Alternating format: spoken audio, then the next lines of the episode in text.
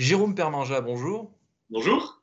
Alors, quand vous revoyez vos photos euh, euh, de vous, bébé, euh, enfant, est-ce que vous vous dites mes parents avaient diablement bon goût? Enfin, quand vous voyez vos, tenues de l'époque, ou alors au contraire, zut, quelle horreur, quel enfer, quoi, même. Je me dis que la photo est pas mal, mais qu'en regardant ma tenue, je n'étais pas forcément prédisposé à bosser dans la mode. Très clairement. Donc, petite, petite critique tout de même, petite pique pour les, pour les parents pour la tenue de l'époque, mais bon, elle était adaptée à l'époque.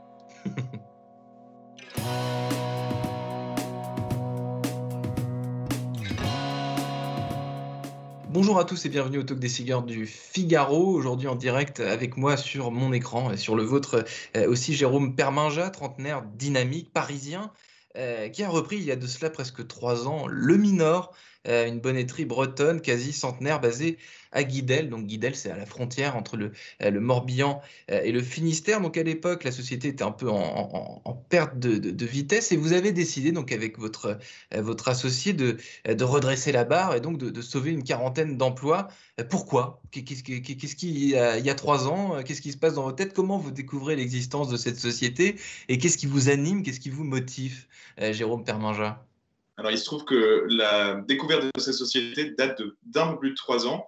En fait, en 2012, j'ai créé une boîte qui faisait des nœuds papillons et des accessoires pour hommes qui s'appelle le Flageolet, avec mon associé de l'époque qui s'appelle Sylvain. Et euh, on a cherché en 2015 à faire des bonnets. Et en cherchant une entreprise familiale qui fabrique des bonnets en France, on est tombé sur le Minor. Et quand on a découvert cette entreprise, on a été. Comment?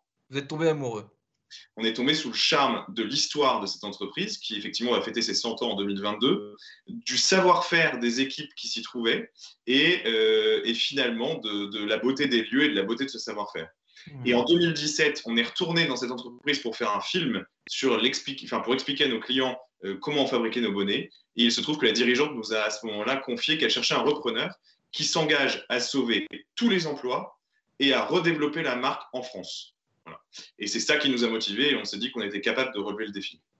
C'était euh, un, beau challenge. Comment est-ce que vous avez euh, redressé la barre justement en trois ans? Qu'est-ce que vous avez changé dans le fonctionnement, euh, dans la création? Racontez-moi tout parce que trois ans c'est à la fois beaucoup et pas beaucoup. On reparlera ensuite de, vos, de, votre, de votre chiffre d'affaires et notamment de votre activité à l'étranger. Alors, il se trouve que cette entreprise, elle, avait un, a un potentiel euh, incroyable dans la mesure où elle avait beaucoup de clients. Donc, déjà, euh, le, point de départ, c'est qu'elle a des clients et des beaux produits. Il se trouve que le problème principal est un problème de gestion et de transmission des compétences, puisque quand en 2018 on arrive, la moyenne d'âge est de 58 ans et il y a 22 personnes. Il faut juste savoir qu'aujourd'hui on est 59 avec une moyenne d'âge de 34 ans. Donc on a fait un changement complet en termes de, transmission des compétences et on a industrialisé les process. Il se trouve qu'en 2018 et dans les dernières années euh, de, la famille Grammatico qui nous précédait, euh, aucun process industriel n'était mis en place. Donc il a fallu d'abord travailler sur le process industriel, éduquer nos clients à des minima de quantité, des minimi de quantité, pardon, et, et ça, ça s'est très bien fait. Et ensuite, on a travaillé sur la transmission des compétences, le recrutement de nouvelles, de nouvelles, de nouvelles salariés. De jeunes? Qui sont beaucoup plus jeunes, puisque effectivement, on a recruté beaucoup de gens entre 20 et 25 ans. Euh, donc, c'est, les, les, anciennes de l'entreprise qui étaient à la retraite à cette époque sont revenues pour transmettre leur savoir-faire et leurs compétences. Donc, ça, ça a été un vrai challenge la première année.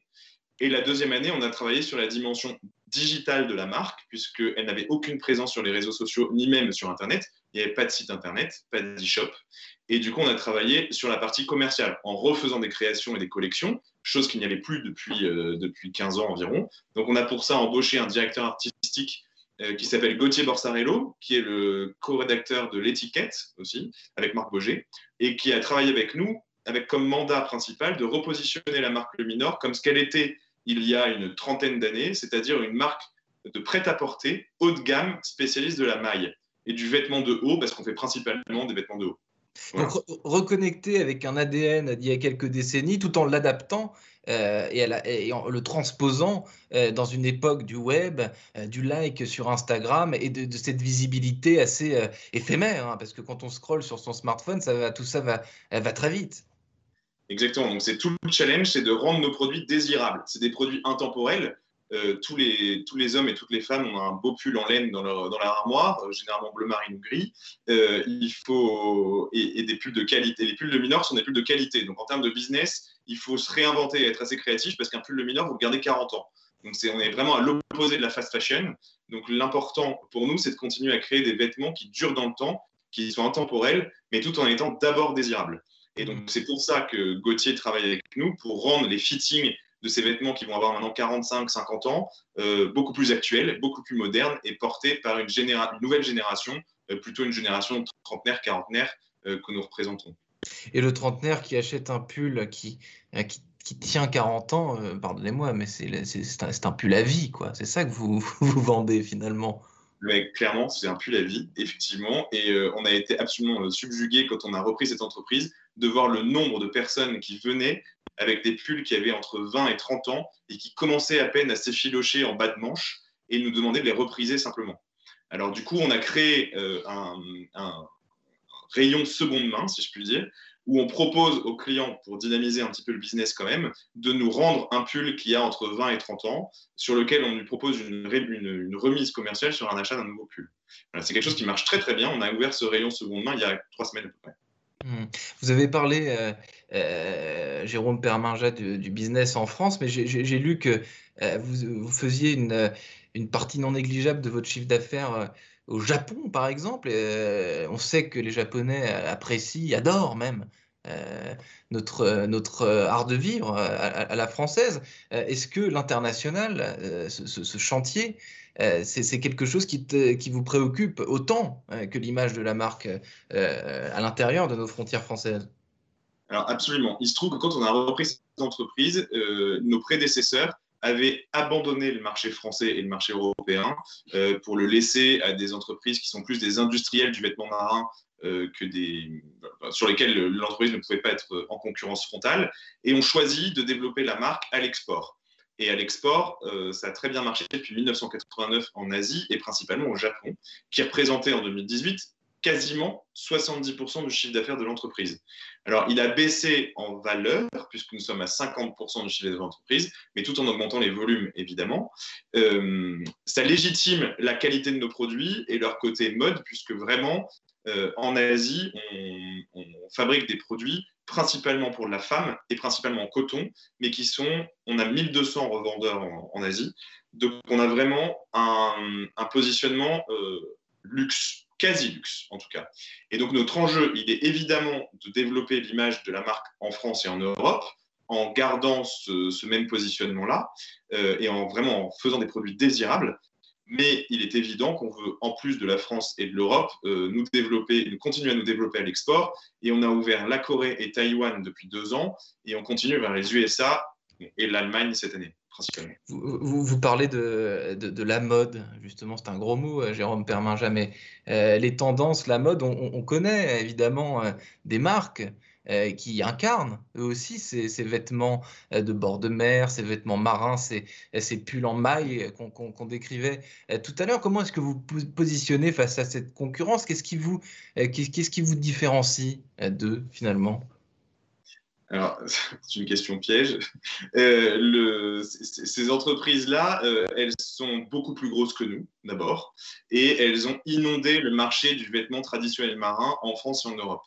Euh, nous, aujourd'hui, avec la taille que nous avons, alors certes, on est en train de grossir et on a des espérances assez importantes en termes de, croissance de chiffre d'affaires, mais en tout cas, aujourd'hui, pour pouvoir nous différencier d'entreprises comme ça, même si nous avons un ADN commun qui est un ADN de vêtements marins, il faut puiser dans les, dans les, dans les, dans les archives de la marque Le Minor. Et la marque Le Minor, c'était avant tout une marque de prêt-à-porter, spécialiste du vêtement de haut, en drap de laine d'ailleurs, ou en maille.